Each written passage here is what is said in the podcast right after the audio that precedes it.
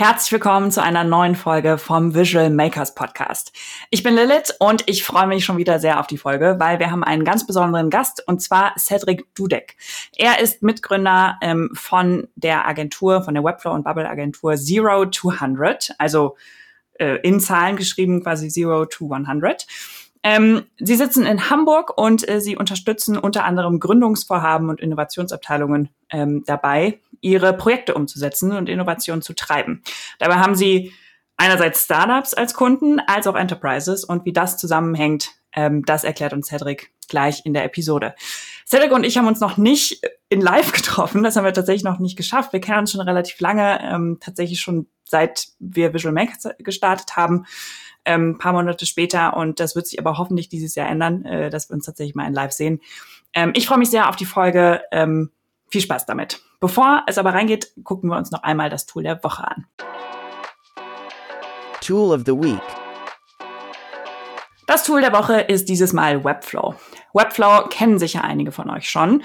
Webflow ist das Go-To-Tool, würde ich mal sagen, für Webseiten. Webflow ist ein CMS-System aus den USA und ist so mit Bubble so das größte, bekannteste No-Code-Tool, würde ich sagen. Ihr könnt damit unfassbar schöne Webseiten erstellen in Windeseile, ähm, auch ohne Codekenntnisse, aber selbst wenn ihr die habt, ähm, dann könnt ihr auch ähm, euch mit Webflow ganz schön austoben. Ähm, inklusive Animationen. Ähm, ihr habt teilweise Tools, mit denen ihr Webflow zu einer ganzen Webanwendung entwickeln könnt. Super cooles Tool ähm, und wir haben es ausgewählt, weil äh, Zero to 100 eine Agentur für Webflow und Bubble ist. Ähm, deshalb dachten wir, nehmen wir das nochmal mit rein. Herzlich willkommen, Cedric. Schön, dass du da bist. Moin, hi. Schön, dass ich hier sein darf.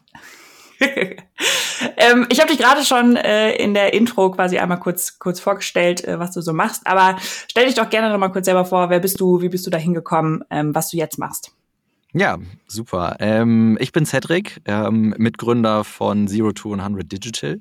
Wir sind eine Softwareagentur im Endeffekt mit dem sehr starken Fokus auf das ganze Thema No-Code ähm, arbeiten sehr viel mit großen Enterprises zusammen, ähm, aber auch viel mit Startups. Das sind eigentlich so unsere beiden Kerngruppen. Wie ich da hingekommen? Eigentlich lange Geschichte. Ähm, es begann eigentlich schon relativ früh im Studium. Wirtschaftsinformatik hatte ich studiert vor einigen Jahren ähm, und war relativ äh, ja, begeistert von dem ganzen Thema natürlich Softwareentwicklung, aber irgendwie der Prozess dahin war schon im Studium C, ähm, war dann danach in einem Startup, in dem ich gearbeitet habe, auch sehr zäh. Danach wurde ich dann, ähm, eine Zeit lang habe ich dann bei einem äh, Daimler Corporate Startup gearbeitet, da wurde das ganze Thema gefühlt noch zäher, äh, 60, 80 Software-Devs und am Ende hat man ein, ein Produkt, was ähm, natürlich sehr cool war, aber ich habe mich immer schon gefragt, das muss doch schneller gehen ähm, und mhm. habe dann in, ähm, ja, vor ich glaube 2018 muss das gewesen sein, mit ähm, ja, meinem jetzigen Mitgründer ähm, und noch einem, einem, äh, einem Kommiliton von damals ein Startup gegründet, schon im Bereich Low-Code. Unser Ziel war damals, die äh, Softwareentwicklung einfach schneller, besser zu machen, aber immer noch mit dem Fokus auf äh, Software-Devs. Ähm, irgendwann hat sich herausgestellt, so nach, nach mehreren Monaten, ähm, dass unsere Kunden immer weiter das machen wollten mit uns, auch die das Tool nutzen wollten, aber im Endeffekt die Kapazitäten. Also, Kurze Zwischenfrage, also ihr habt ein hm. Low-Code-Tool quasi ja. für, also um Entwicklern quasi die, die Entwicklung zu, zu erleichtern und zu beschleunigen. Habt genau, im Endeffekt hatten wir tatsächlich ein Low-Code-Tool für Entwickler, ähm, Drag and Drop, visuelle Software Development, Templating, äh, alles da. Mhm. Wir hatten äh, weit über 1000 Anmeldungen, waren irgendwie bei Product Hunt Produktplatz 3 oder solche, solche so kleine Rankings hatten wir dann auch immer mal gewonnen. Aber es stellte sich am Ende heraus, dass das Problem nicht unbedingt immer das Tool ist, sondern das Problem auch häufig dann die Zeit bei unseren Kunden war. Und hm. nachdem die Kunden dann immer sagten, super Idee, aber ähm, wer soll es bei uns machen? Wir haben gar keine Kapazitäten. Könnt ihr es nicht einfach für uns umsetzen? Wir haben hier das Portal, macht das doch bitte. Sind wir dann irgendwann ja fast schon eingeknickt und haben gesagt, okay, wir bieten das jetzt mal als Dienstleistung an und haben dann relativ schnell gemerkt, dass natürlich so die Anbieter aus Amerika ähm, vom Funding her dann doch ein bisschen weiter waren als ein kleines Startup aus Hamburg, was hauptsächlich ähm, ja durch studentische Mittel finanziert war. Und im Endeffekt äh, haben wir dann ja, unser Portfolio sozusagen erweitert, nutzen jetzt andere Tools wie zum Beispiel Bubble, Webflow, Make, ähm, gehen aber auch in ja, eher schon Code-Tools wie Flutterflow zum Beispiel. Ähm, haben also ein relativ breites Spektrum, machen im Endeffekt ähm, ja viel Beratung, schauen, was ist das beste Tool für den Kunden, was ist das beste Tool für, das, für den Use Case im Endeffekt ähm, und setzen das dann ja mit dem Kunden wirklich gemeinsam um. Ähm, und das machen wir jetzt schon seit, seit gut drei Jahren und ähm, ja, für ziemlich viele Kunden in verschiedenen Branchen ähm, und für ja, verschieden große und auch kleine Projekte. Ja, ja, super spannend. Du hast am Anfang schon gesagt, okay, ihr habt Kunden, Enterprises viel und Startups. Das ist ja ungefähr so die Gruppe. Viel weiter kann man ja nicht auseinanderliegen. wie, wie kommst du dazu? Ja, das ist ganz spannend. Ähm, das wird man meinen, äh, dass die Gruppen weit auseinander liegen. Bei uns ist es tatsächlich so, dass wir merken, die haben grundsätzlich die gleichen Use Cases. Ähm, bei Enterprises bauen wir nicht wirklich die Enterprise Software. Also wir sitzen jetzt nicht da und bauen das nächste SAP, sondern es geht viel eher darum, dass wir die Enterprises im Endeffekt unterstützen bei neuen Geschäftsentwicklungen. Also so ein bisschen das Thema Venture Building, Venture Development. Ähm, das machen wir mit den Enterprises. Es geht also immer darum, etwas Neues zu testen, etwas Neues zu experimentieren. Und dann funktionieren große Firmen dann doch irgendwo auch wie äh, kleine Startups ähm, im Sinne von erstmal ist wenig Budget da, das muss sich dann erkämpft werden, ähm, wenn man jetzt nicht zumindest irgendwie SAP heißt oder ähnliches. Und in den großen Corporates, in den Enterprises ist es dann auch so, dass wir mit kleinen Budgets starten, Experimente fahren, ähm, die ersten Prototypen entwickeln, dann irgendwann in MVP übersetzen. Äh, und das Gleiche ist es eben auch bei unseren ja, Startup-Partnern. Kommen auch relativ früh, meistens sitzen wir sogar mit den äh, Gründern dann noch zusammen im WeWork, skribbeln das Ganze auf verschiedenen Whiteboards und gehen dann wirklich die komplette Produktjourney einmal von Konzept auf ein Blatt Papier bis hin ähm, zu einer ja wirklich äh, marktreifen V1 einmal durch. Und deswegen ist der Prozess zumindest, den wir haben zwischen unseren Enterprises und unseren Startups ziemlich ähnlich. Ähm, hm. Wohingegen, was fehlt, ist, äh, hatte ich jetzt ja schon gesagt, der Mittelstand. Ähm, da ist, was wir zumindest bisher ähm, merken, das noch nicht so angekommen, ähm, dass Experimente gemacht werden, dass auch mal etwas gesagt wird, das hat nicht funktioniert und dass das nicht gleich als großes Problem dargestellt wird. Ähm, und deswegen haben wir so unseren Sweet Spot in der, ja, in der Produktentwicklung, ähm, wenn wir jetzt zumindest beim Thema Produktentwicklung sind, eben bei den großen Corporates, äh, Schrägstrich Enterprises und bei den ganzen äh, vielen Startups, die, die es dann in Deutschland ja doch gibt. Ja, ja. Und wie läuft so ein, ähm, so ein Projekt typischerweise ähm, bei euch ab? Also habt ihr dann eine bestimmte Roadmap, nach der ihr vorgeht immer? Grundsätzlich schon. Ähm, also wir haben das bei uns ähm, unterteilt. Ich hatte ja anfangs schon gesagt, dass wir viel Webflow machen, einige Sachen eben auch, äh, auch viel auf Bubble. Das sind bei uns so wirklich zwei komplett verschiedene Projektabläufe. Äh, Webflow, klassisches Web-Development-Projekt, äh, beginnt irgendwo mit einem grundsätzlichen kleinen Konzeptionsphase, geht dann über in eine ganz klassische UI-UX, Design Research meistens, dann in eine Designphase und am Ende ins Development. Ähm, wohingegen die ähm, Bubble-Projekte manchmal deutlich umfangreicher sind. Also es gibt genau das auch da. Wir starten, es ist schon relativ klar, wo die Reise hingeht. Ähm, wir bekommen Design oder Design in-house. Ähm, dann geht es meistens dann auch einfach ins, ins Development. Äh, Konzeption ist da manchmal gar nicht vorhanden, weil der Kunde eben schon ein klares Konzept hat. Und auf der anderen Seite gibt es dann wirklich die ähm, experimentelleren Projekte. Äh, da geht es wirklich darum, der Kunde hat eine Idee, eine ganz, ganz verrückte Idee und will irgendwie eine App für äh, Carbon äh, Reduction und man kann irgendwelche Coins sammeln und damit dann irgendwo Rabatte bekommen. Verrückt mhm. ist die Idee. Da gibt es verschiedene, verschiedene Sachen, die man dann damit irgendwie machen kann. Und ähm, das muss natürlich dann erstmal vertestet werden. Anders als jetzt so ein Webprojekt, wo relativ straight ist, was passiert. Und dann ist es tatsächlich ein relativ iterativer Prozess, der dann immer wieder die gleichen Phasen durchläuft. Ähm, wir schauen uns ein Konzept an, wir designen das Konzept, wir entwickeln das Konzept, wir testen das Konzept ähm, und dann geht es wieder von vorne los. Hat das Konzept gut funktioniert, hat es nicht gut funktioniert? Ähm, falls ja, bauen wir es weiter aus, falls nein, gehen wir wieder zurück einen Schritt und überlegen uns dann ähm, die nächsten Phasen. Und dann, das ist dann der, im Endeffekt der dritte Part, ähm, den wir so in unserem Projekt und ähm, täglichen Alltag haben. Das ist dann eigentlich im Großen und Ganzen dann die Wartung und Weiterentwicklung. Äh, man sagt zwar immer, dass die Projekte wartungsarm sind. Das stimmt auch bis zu einem, also Low-Code-Projekte, dass die sehr wartungsarm sind. Äh, das stimmt auch bis zu einem gewissen Punkt. Ähm, Gerade wenn es dann in so das Product Development äh, geht, ist es meiner Meinung nach so, oder das ist auch das, was wir erleben, dass relativ viele neue Features natürlich umgesetzt werden können, weil man eben plötzlich diese, diese Macht hat, in jedem Zwei-Wochen-Sprint ein neues Feature zu vertesten. Ähm, und dann ist es tatsächlich so, dass mit unseren großen Kunden wirklich die Roadmap gefüllt ist auf guten Jahr, ähm, in denen wir immer in Zwei-Wochen-Sprints äh, mit den Kunden zusammen die nächsten Features definieren, äh, die nächsten Experimente uns anschauen, die nächsten Optimierungen. Ähm, und dann ist es tatsächlich so, dass wirklich ein kleines Team hier bei uns ähm, ja wirklich Fulltime an einem Low-Code-Projekt arbeitet und das auch gerne mal über ein ganzes Jahr. Mhm.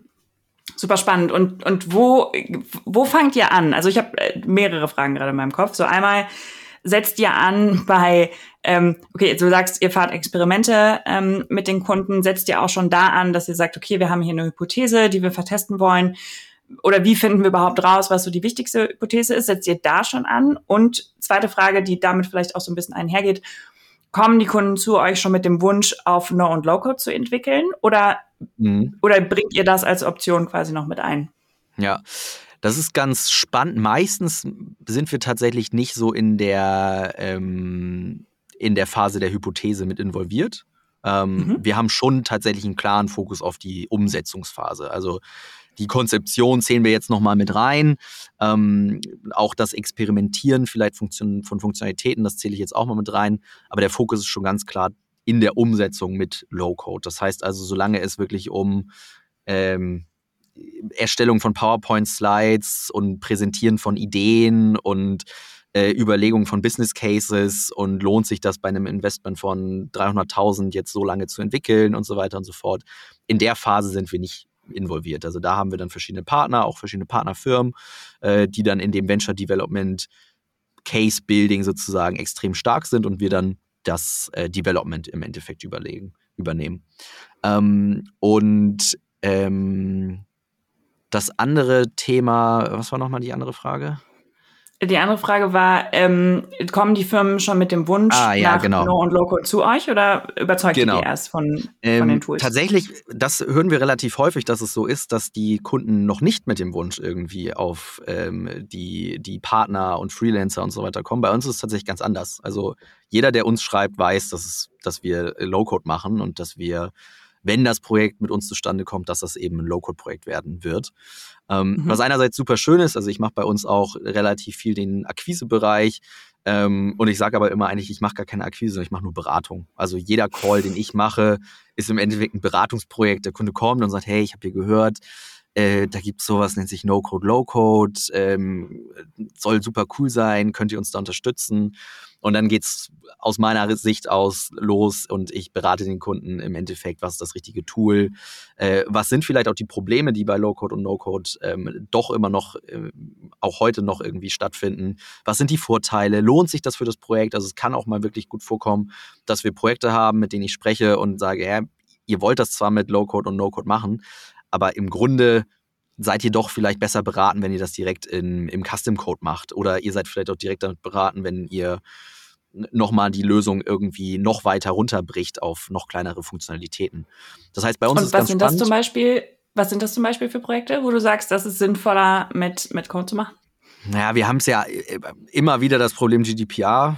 Ähm, hm. Es ist leider, es bleibt immer noch eine, im Endeffekt eine kleine Grauzone. Also es funktioniert, ja, und wir kriegen es auch in, in 80, 90 Prozent der Fälle durch und es ist auch alles immer noch gut. Wir haben aber zum Beispiel manche Projekte mal im Banking-Bereich gehabt, wo wir mhm. relativ früh gesagt haben, ah, hm, Banking ist jetzt irgendwie Quatsch. So, das, das, das hat schon seine Daseinsberechtigung, dass so ein Projekt dann auch mal ein paar Jährchen dauert und dann aber halt Top-Notch Security Level hat, ähm, doppelte und dreifache Datensicherung. Das sind so die Themen, ähm, wo dann Low-Code auch manchmal an die Grenzen kommt. Ähm, Gleiches Thema vielleicht auch mit so wirklich sehr, sehr starken PI-Data zu irgendwie Geschlecht und äh, sexuelle Orientierung und Alter und so weiter und so fort. Wir hatten zum Beispiel auch was mal mit ähm, für Schulen mit ähm, Daten von Minderjährigen, die in Deutschland auch nochmal extra geschützt werden.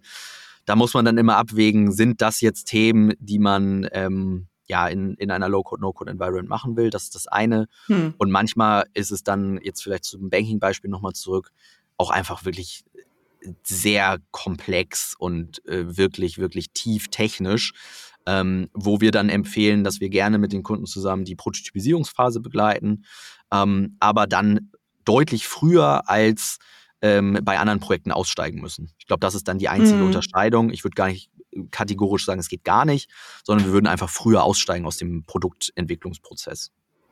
Ja, ja, und dann ist ja wahrscheinlich auch oft die Frage, was will man denn eigentlich testen? Ne? Also ähm, auch da gibt es ja Bereiche, wo man, wo man dann keine Daten braucht, die hochsensibel sind, aber ja, genau. kann ich mir total vorstellen, dass man dann ähm, früher aussteigt, ja. Genau, okay, Dummy-Daten Dummy -Daten gehen natürlich zum Beispiel beim Banking-Bereich oder auch bei anderen Themen. Äh, man testet dann immer noch was, aber es muss halt dann, und das ist uns auch immer wichtig, das in den Gesprächen auch so zu beschreiben, klar sein, dass man vielleicht irgendwann aussteigen muss. Ja, ja. Ähm, du hast gerade schon angedeutet, so eine Entwicklung kann auch gerne mal ähm, irgendwie ein Jahr dauern oder ihr seid da mit einem mit einem Projekt ein Jahr beschäftigt, ein Team. Ähm, ist das, also wie lange dauert das so typischerweise? Ist so ein Jahr das, was so typischerweise ein Projekt bei euch dauert oder kürzer, länger? Kann man kürzer so sagen? auf jeden Fall, auf jeden Fall kürzer. Mhm. Ähm, schwer zu sagen. Wir haben Projekte, die äh, früher ganz kleine Projekte, die, die waren unter einer Woche fertig und äh, da ging es dann nur um die Berechnung von ähm, Schäden an PV-Anlagen, also im, im Solarbereich. Mhm. Kleinen Kalkulator, cooles Frontend, super individualisierbar. Da ändert sich wohl häufig was auch an der Kalkulation. Mega Tool innerhalb von einer Woche fertig. Dann haben wir andererseits eben, wie gesagt, Projekte mit äh, sehr großen Firmen oder auch mit Startups, die sehr weit im Prozess dann mit uns gehen. Das dauert dann meistens äh, über ein Jahr. In der Regel würde ich tatsächlich sagen, ist so unser Projekt im Produktentwicklungsbereich irgendwo zwischen zwei und drei Monate. Ähm, mhm. Im Web-Development-Bereich von Websites liegen wir eher zwischen drei und sechs Wochen. Das ist, glaube mhm. ich, so der, der klassische äh, Ablauf von einem Projekt oder der Zeitraum eines Projekts. Ja, und kannst du ungefähr einen Rahmen geben, ähm, was sowas kostet, äh, was so eine Entwicklung äh, bei euch kostet? Ist auch immer, kommt auch immer drauf an. Ähm, natürlich die großen Projekte, die bekommen dann natürlich immer relativ viele Rabatte und es gibt dann noch hier und äh, Maintenance und lange SLAs und so weiter und so fort. Aber in der Regel für so ein Produktentwicklungsprojekt ist man so mit 30 bis 50.000 Euro schon sehr gut dabei ähm, und kann dann im Endeffekt wirklich einen kompletten MVP vertesten. Ähm, ja. Das führt dann, führt dann dazu, dass auch daraus dann häufig auch eine V1 entstehen kann. Ähm, in der initialen Entwicklung aber würden wir wahrscheinlich so zwischen 30 und 50.000 Euro ansetzen für Produktentwicklungsprojekte, bei Web-Development-Projekten von bis. Ja, ja, und mit V1 meinst du quasi die erste Version des Produkts, quasi der, der MVP, der aber schon loslaufen kann. Genau, also Ziel ist dann schon, genau, die V1, ähm, das ist immer natürlich so ein bisschen fließender Übergang, aber Ziel wäre nach, diesen, nach diesem Investment, dass man damit schon auch Geld verdienen könnte, ja. Ja, ja. Und das kommt wahrscheinlich auch dann sehr aufs Projekt an und was die Ziele so fürs Projekt sind. Aber habt ihr eine generelle Definition von, von Erfolg? Wie, wann sagst du, ihr seid erfolgreich mit Zero to 100? Das ist natürlich immer, also erfolgreich würde ich sagen, sind wir, wenn, äh, wenn wir alle Rechnungen bezahlen können und alle Mitarbeiter happy sind. Ähm, also das Ziel ist natürlich, einen, einen, coolen Spirit hier aufzubauen, an dem alle irgendwie Spaß haben. Ähm, das heißt also, einer von unseren Erfolgsfaktoren ist auf jeden Fall, unser Team ist glücklich und äh, unsere Kunden sind glücklich. Und die Zusammenarbeit funktioniert einfach richtig gut und ganz locker. Und das ist auch tatsächlich, wo wir ähm, ja sehr bedacht auch die Kunden auswählen, ähm, dass eben auch die Zusammenarbeit cool funktioniert und dass auch äh, die, das Verständnis da ist, dass das Thema Low-Code, No-Code zwar schneller ist, aber doch manchmal länger dauert. Ähm, mhm. Das heißt, also für uns ist auf jeden Fall Erfolg einerseits, wenn äh, die Kunden natürlich happy sind, ähm, andererseits mindestens genauso wichtig, wenn die, wenn die äh, Mitarbeiter glücklich sind und, und äh, alles gut läuft. Ein anderer Punkt ist auf jeden Fall natürlich auch noch das, was wir machen. Ähm, das heißt also, dass wir nicht ähm, ja, nur Maschinenbau-Apps entwickeln, sondern dass vielleicht auch mal was dabei ist, ähm, was ähm, ja zum Beispiel jetzt gerade mit der ähm, Carbon Footprint, was ich vorhin meinte, ähm, so ein bisschen was vielleicht auch auf die SDG-UN-Ziele einzielt zum Beispiel. Also ein bisschen in die Softwareentwicklungsrichtung gehen, wo wir auch einen kleinen Impact hinterlassen können. Hm. Ja, ja, total schön. Ähm, eine Frage in dem ganzen Wust, äh, wo wir jetzt schon schon so tief in dem ganzen Thema No und Lockout sind. Ähm, äh, und eine Frage, die ich tatsächlich jedem Gast in unserem Podcast stelle, ähm, ist, äh, wie, was ist denn deine Definition von No und Lockout und was macht ein äh, gutes Tool für dich aus? Ja, No-Code, Low-Code-Definition. Das ist wahrscheinlich das, äh, wo, sich, wo sich alle drüber streiten. Ähm, mhm. Für mich ist es tatsächlich jetzt so nach äh, drei, vier Jahren ist es relativ klar. Ähm, für mich, ne, kann ich, also für mich ist es relativ klar. ähm, No-Code ist für mich tatsächlich ähm, eine Software, in welcher ich keinen Zugriff auf den, wo ich keinen Zugriff auf den dahinterliegenden Code habe, aber auch keinen mhm. Zugriff auf Modifizierbarkeit des dahinterliegenden Codes. Ähm, also, sobald ich gar keinen Zugriff mehr habe, um CSS hinzuzufügen, JavaScript hinzuzufügen oder sei es mal einen plain HTML-Button hinzuzufügen, dann ist es für mich ein klares No-Code-Tool. Ähm, da fallen mir tatsächlich gar nicht so super viele ein, weil viele der Tools. Ich wollte gerade sagen, ja. Genau, es gibt gar nicht so viele No-Code-Tools meiner Definition nach, weil viele ja. Tools noch irgendwo die Möglichkeit erlauben, Low-Code, wenig Code, geringeren Code, wie auch immer man das dann nennen möchte, hinzuzufügen. Und das ist für mich dann auch meine Low-Code-Definition, ähm, zumindest in dem Bereich. Immer wenn ähm, Code hinzugefügt werden kann, also im Endeffekt das Tool dann am Ende doch eine Kombination aus SaaS, Software, äh, Visual Development, aber auch auf der zweiten Seite ähm, die Möglichkeit darstellt, Custom Code in Form von JavaScript, ähm, HTML, CSS hinzuzufügen, dann ist es auf jeden Fall ein Low-Code-Tool schon mal, äh, zumindest schon mal in Abhängigkeit von einem No-Code-Tool. Wie sich dann Low-Code im Endeffekt von, vom klassischen ähm, Custom Code komplett ähm, definiert, ist für mich wirklich das Visuelle. Ähm, ich glaube, das ist für mich das Wichtigste an dem ganzen Thema Visual Software Development. Ähm, ich möchte direkt sehen, was ich mache. Ich ähm, habe die Möglichkeit, ähm, per Drag and Drop und der visuellen Nutzeroberfläche eben meine Software visuell zu gestalten ähm, und habe dann eben die Möglichkeit, doch noch Code hinzuzufügen. Das ist, glaube ich, für mich das ganze Thema äh, Low-Code. Und das spiegelt sich auch in, in den Tools wie Webflow oder Bubble, aber auch in einem Tool wie Make da. Weil auch bei Make ich natürlich eine Oberfläche habe. Ich habe ein Canvas. Ich sehe dann nicht meine Software entstehen, aber ich sehe irgendwie meine Workflows und Prozesse entstehen. Ähm, und habe trotzdem die Möglichkeit, Custom Code hinzuzufügen. Und für mich ist ein erfolgreiches oder ein gutes Tool, ähm, ist tatsächlich ein Tool, welches eine große und gute Community hat. Das ist natürlich schwer zu erreichen als, als kleines Tool. Ähm, aber ich denke, dass gerade in dem, in so einem neuen Bereich wie Low Code große Communities wirklich das A und O sind. Also mhm. ähm, je mehr Leute das nutzen, desto mehr Leute merken äh, Probleme, desto mehr Leute merken aber auch, kleine Loopholes, die vielleicht die Entwickler gar nicht bedacht haben äh, und die sich herausstellen, dass sie super effektiv sind.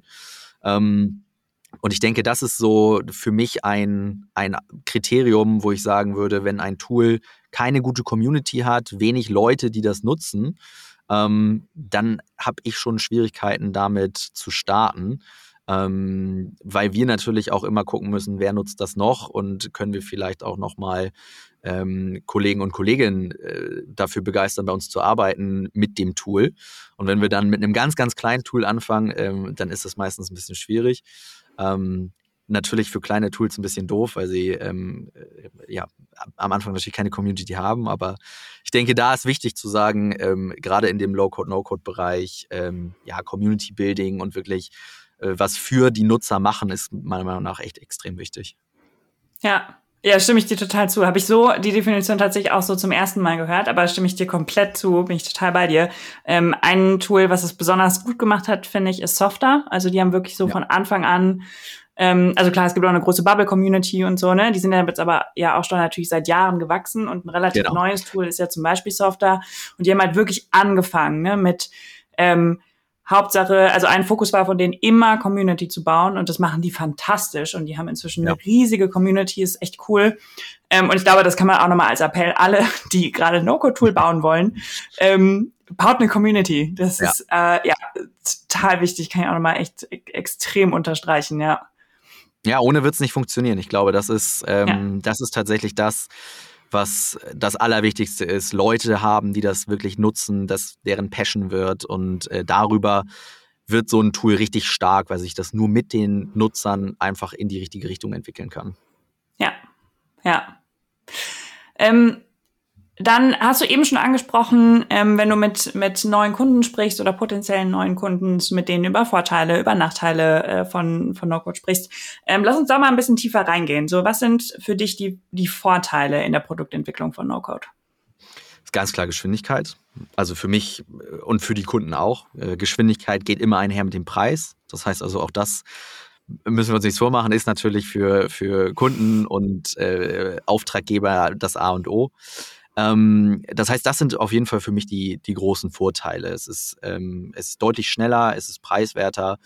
Ähm, und gerade das Thema Schnelligkeit ist ja wirklich für uns das, das, das ausschlaggebende Kriterium, ähm, weil eben auch viele Leute aus der klassischen Softwareentwicklung diese Projekte kennen, die drei Jahre dauern, nie abgeschlossen sind ähm, sprechen immer mal wieder mit Leuten, die irgendwo SAP im Einsatz haben, hatte ich jetzt ja schon mehrfach gesagt. Und das ist für mhm. mich immer so das Paradebeispiel. Da sitzen dann irgendwie letztens auch mit einem, einem gesprochen, ähm, da sitzen SAP-Berater in Amerika für eine Firma in Europa und die arbeiten schon seit drei Jahren irgendwie an so einer SAP-Integration und irgendwie weiß auch gar keiner mehr so richtig, was da passiert, aber die machen halt weiter. Und warum? Und warum, genau. Und wahrscheinlich ist das alles schon outdated, wenn die dann irgendwann mal fertig sind.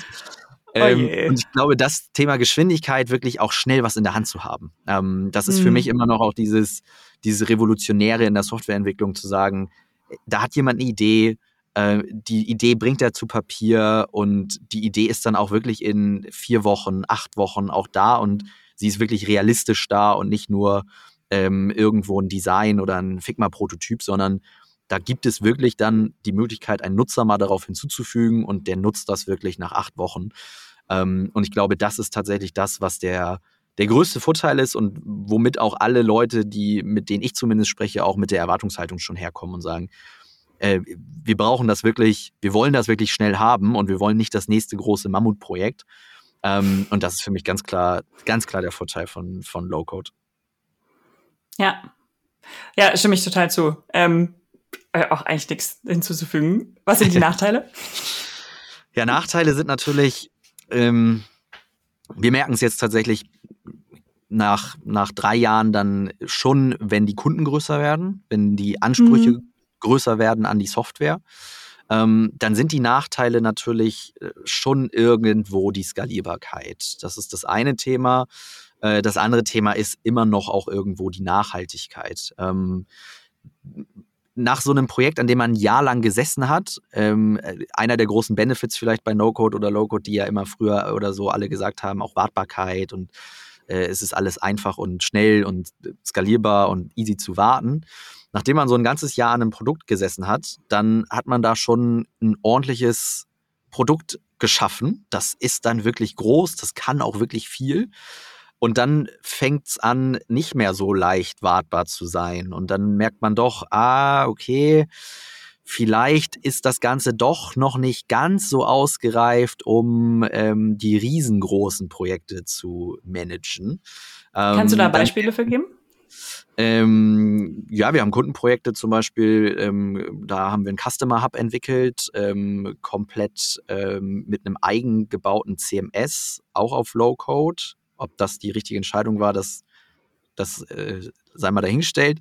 Aber wir haben eigenes CMS entwickelt. Ähm, tatsächlich aber durch die Kundenrequirements notwendig, weil ein sehr, ähm, ist einer von unseren Enterprise-Kunden, ein sehr langer äh, Audit-Prozess pro Content-Stück notwendig war. Das wird dann zweimal von Legal geschickt, gecheckt, dann vom Brand-Team, ah. dann von den einzelnen Business-Units, dann nochmal von einem Legal, dann nochmal von der Business-Unit, dann wird das übersetzt in fünf verschiedene Sprachen.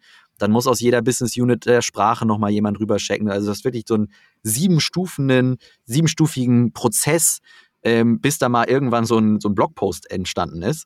Ähm, mhm. Zusätzlich hast du dann noch eine Asset Library, wo du dann Bilder nehmen kannst, die auch alle von Legal gecheckt worden sind und so weiter und so fort. Und für diese Anwendung, da wird es dann irgendwann ähm, schon so, dass man merkt, oh, ich habe jetzt halt dieses ganze CMS und da ist schon irgendwie relativ viel. Dann habe ich noch das Customer Hub. Da kommt dann noch eine Produktregistrierung dazu. Äh, zusätzlich gibt es irgendwo noch die Anforderung, natürlich das Ganze zu tracken. Ähm, das muss im besten Falle nicht irgendwie mit Google Analytics passieren, sondern wir brauchen vielleicht irgendwie ein Data Lake und das muss alles irgendwie doppelt gesichert werden und wir wollen das irgendwie bei Amazon ähm, im Storage dann tracken. Und dann kommt man so ein bisschen in die Richtung, ähm, zu überlegen, wie bauen wir das halt nachhaltig auf. Das funktioniert und man hat immer noch auch im Daily Business den riesen Vorteil, dass in diesen zwei Wochen Sprints, die man auch in dem Produkt macht, so ein krasser Fortschritt sichtbar ist. Dennoch hat man irgendwann dieses Thema Altlasten und muss sich halt darum frühzeitig kümmern. Ähm, ja. Deswegen ist einer der Nachteile, dass es so ein bisschen diese Altlasten, die wurden meiner Meinung nach in dem ganzen Low-Code, No-Code-Bereich häufig mal so unter den Teppich gekehrt. Ähm, das mhm. kann aber meiner Meinung nach auch daran liegen, dass gar nicht so viele so große Produkte und Projekte bisher umgesetzt worden sind. Ähm, Aber wie genau, wie genau meinst du das? Also so meinst du, meinst du mit, ist, die ganze Anwendung wird langsam? Also wie äußert sich das konkret, dass man die Altlasten merkt? Mm, genau, die Anwendung wird langsam. Ähm, einerseits für den Nutzer wird sie etwas langsamer, andererseits aber auch für den Developer. Wir dürfen nicht vergessen, hm. dass das irgendwie äh, ein SaaS-Produkt ist und ich das irgendwo bei mir in Chrome öffne. Und wenn damals bei den Software-Devs die IDE langsamer wurde, dann hieß es halt, wir brauchen einen besseren Laptop. Das stimmt, weil dann geht das, dann ist es wieder schneller.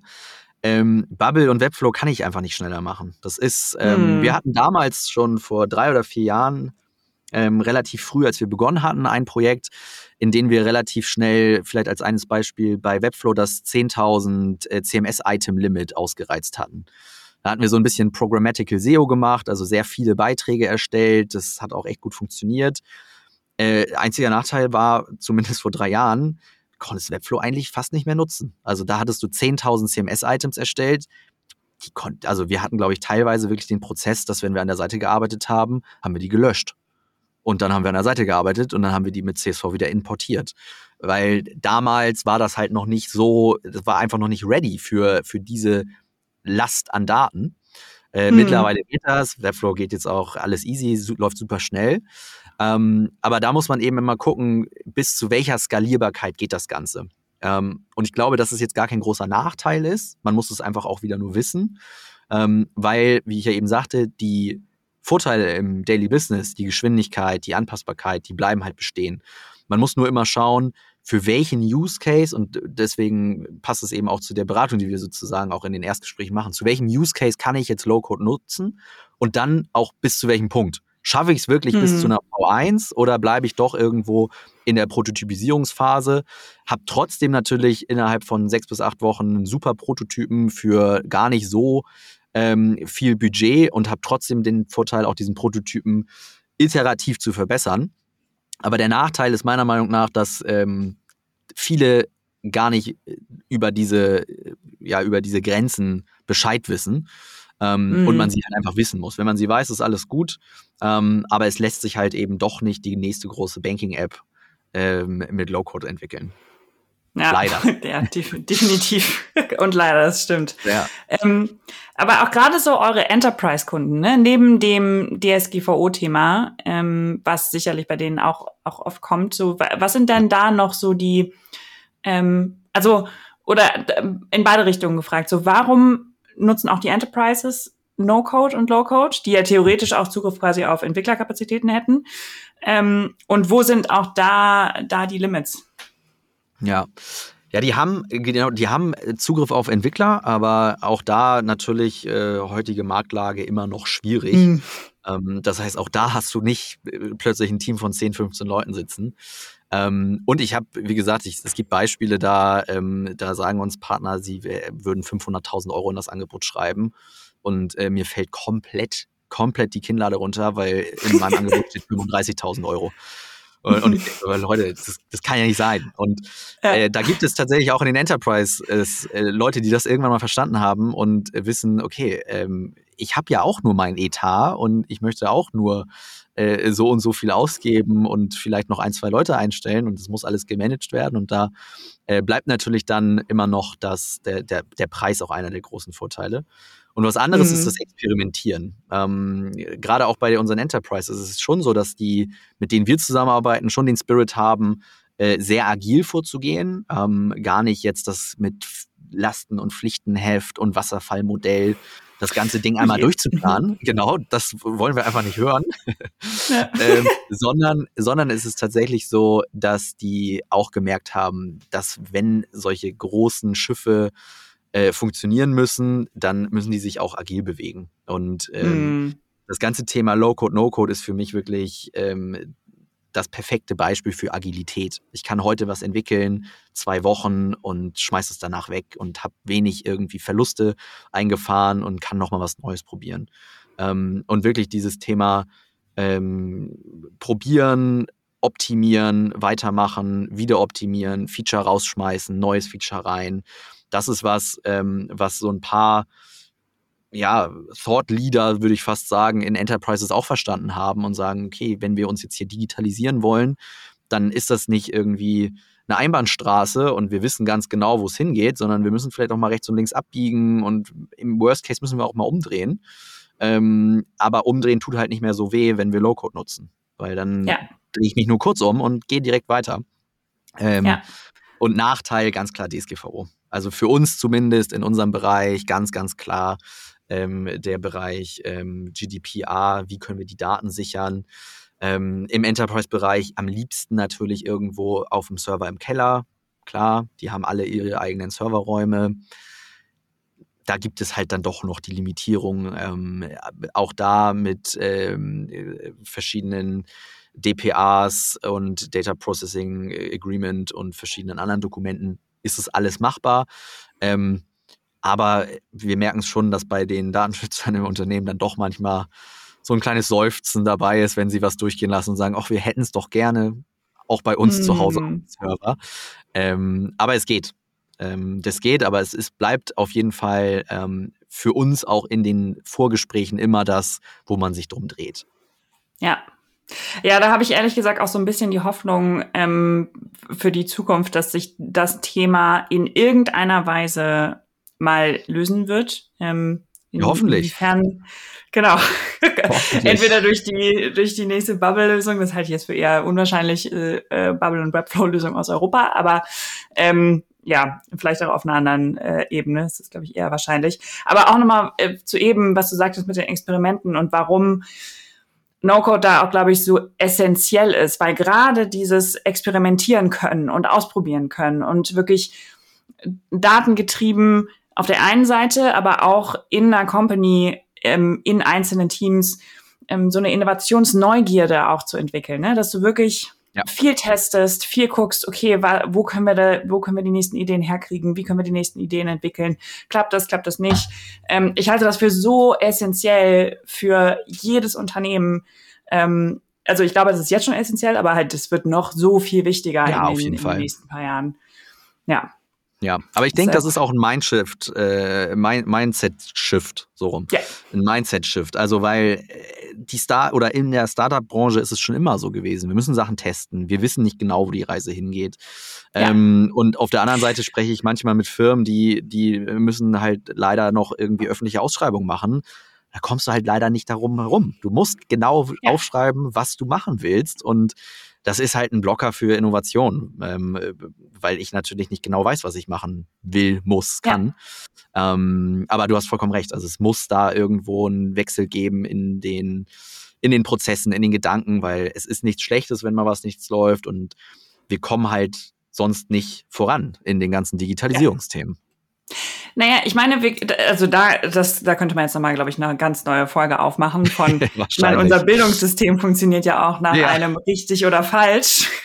ja. Und das ist ja genau der falsche Ansatz für Innovation, dass du, also wir sind es ja nicht gewöhnt zu testen. So, ich finde, nee. das sieht man auch so viel bei Startups die einfach nicht testen. So, wir waren ja. da eine Zeit lang auch zum Beispiel drin, dass wir, dass wir einfach Hypothesen getroffen haben und die nicht vertestet haben. Und das ist so wichtig, weil es immer irgendwie anders denkt, anders kommt, als man denkt. Aber das muss ja. nicht Schlechtes sein, sondern wie du sagst, diesen Mindset-Shift zu, okay, lass das mal probieren, aber noch nicht mit, ähm, ja, mit diesem, okay, das ist so und ich habe jetzt recht.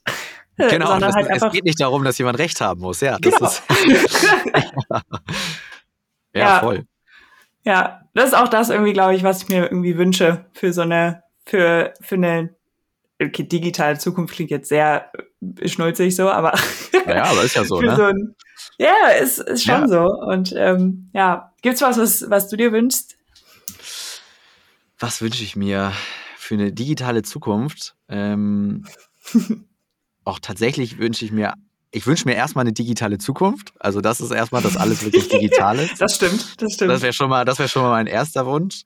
ähm, aber ansonsten wäre tatsächlich mein Wunsch, dass, dass viel mehr Leute dieses, dieses digitale und Produktentwicklung und Innovation im digitalen Raum einfach noch verstehen und leben. Also ich finde, das, das ist halt so, so ein starker Punkt, äh, Sachen zu digitalisieren und Innovation durch Digitalisierung zu schaffen. Ich glaube, dass, dass, dass da viel mehr Leute noch in den Bereich reingehen können und äh, also studiert alle Wirtschaftsinformatik, ist ein super Studiengang, das kann ich schon mal sagen. Äh, und nicht langweilig BWL, wo jetzt gerade immer noch wahrscheinlich die meisten Leute im Studiengang sind. Ähm, es ist einfach die, der coolste Bereich und man kann am meisten irgendwie schaffen. Und äh, ich glaube, mein Wunsch wäre, dass einfach noch mehr Leute wirklich im digitalen Bereich unterwegs sind. Ja. Ja. Ja, und auch die Quereinsteiger, nicht nur die Wirtschaftsinformatiker. Auch, die. auch keiner muss studiert haben, genau, das, das revidiere ich. Keiner muss genau. studiert haben. es geht einfach darum, äh, im digitalen Team dabei zu sein, sozusagen. Ja. Ähm, ja. Weil das ist einfach äh, unfassbar, was man halt alles irgendwie erreichen kann. Und ich glaube, da gibt es noch viel Potenzial. Für viele Leute, das auf jeden Fall.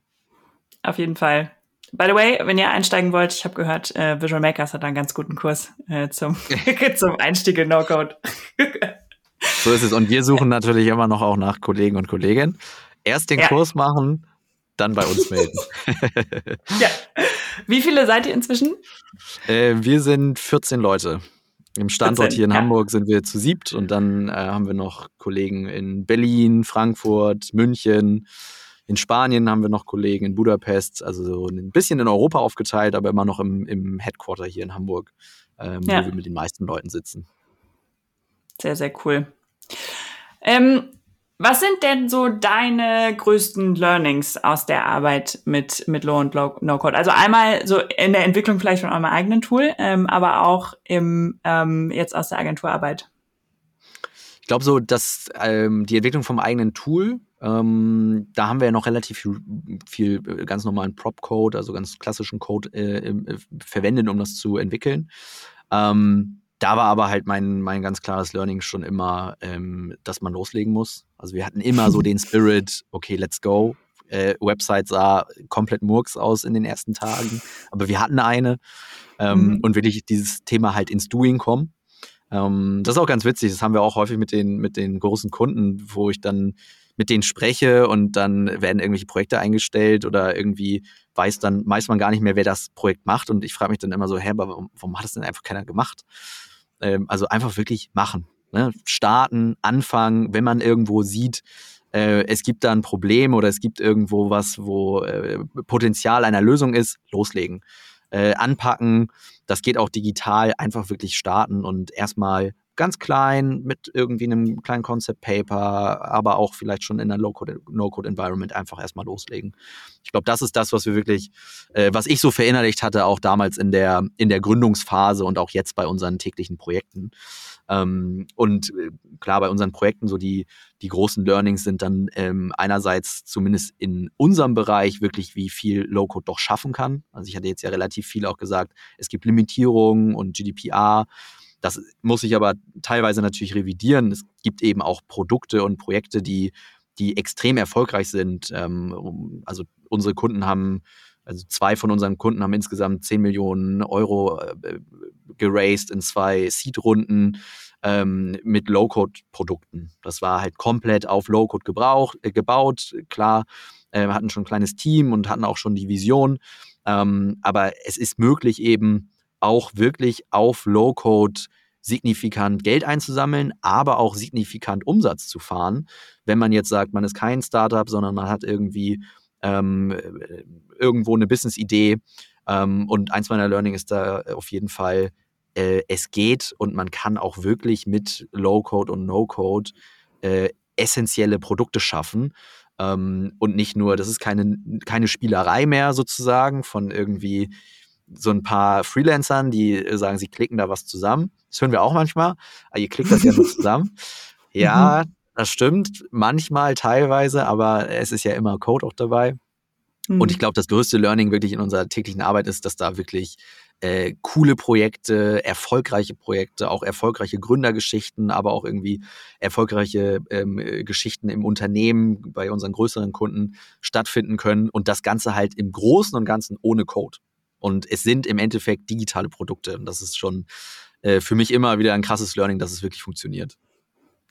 Ja, ha, der Amen, sehr schön gesagt. cool. Ähm, wenn man mehr äh, über euch wissen möchte, sich ein paar Case Studies angucken will, vielleicht auch ein Beratungsgespräch mit dir, mit dir vereinbaren ähm, und so, wo kann man dich und, ähm, und euch finden?